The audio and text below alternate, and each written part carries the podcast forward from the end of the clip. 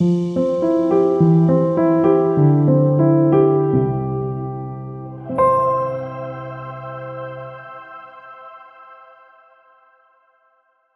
Giacometti La Clairière 1950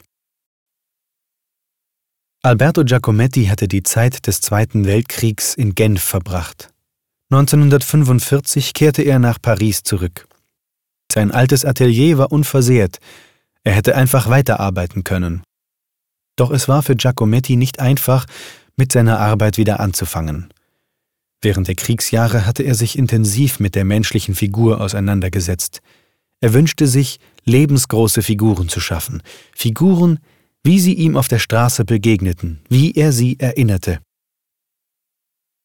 Wenn Giacometti solche Figuren modellierte, wurden sie immer länger und feiner, ohne dass er dies wollte.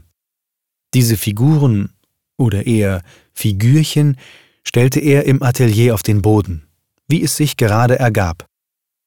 Beim Betrachten der Figuren wurde Giacometti unversehens klar, dass diese zufällige Anordnung stimmte. Das war, was er gesucht hatte.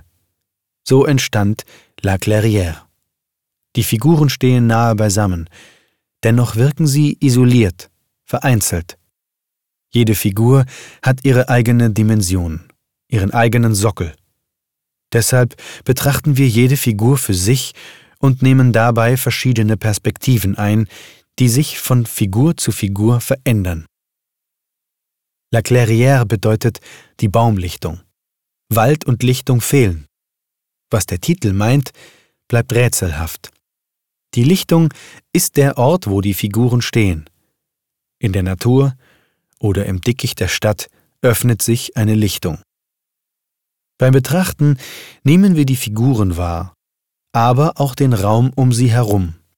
Je feiner die Figuren sind, desto mächtiger wirkt der Raum und desto weiter scheinen sie von uns entfernt. Die Distanz zur menschlichen Figur wächst, sie wirkt unüberwindbar. Damit müssen wir uns abfinden.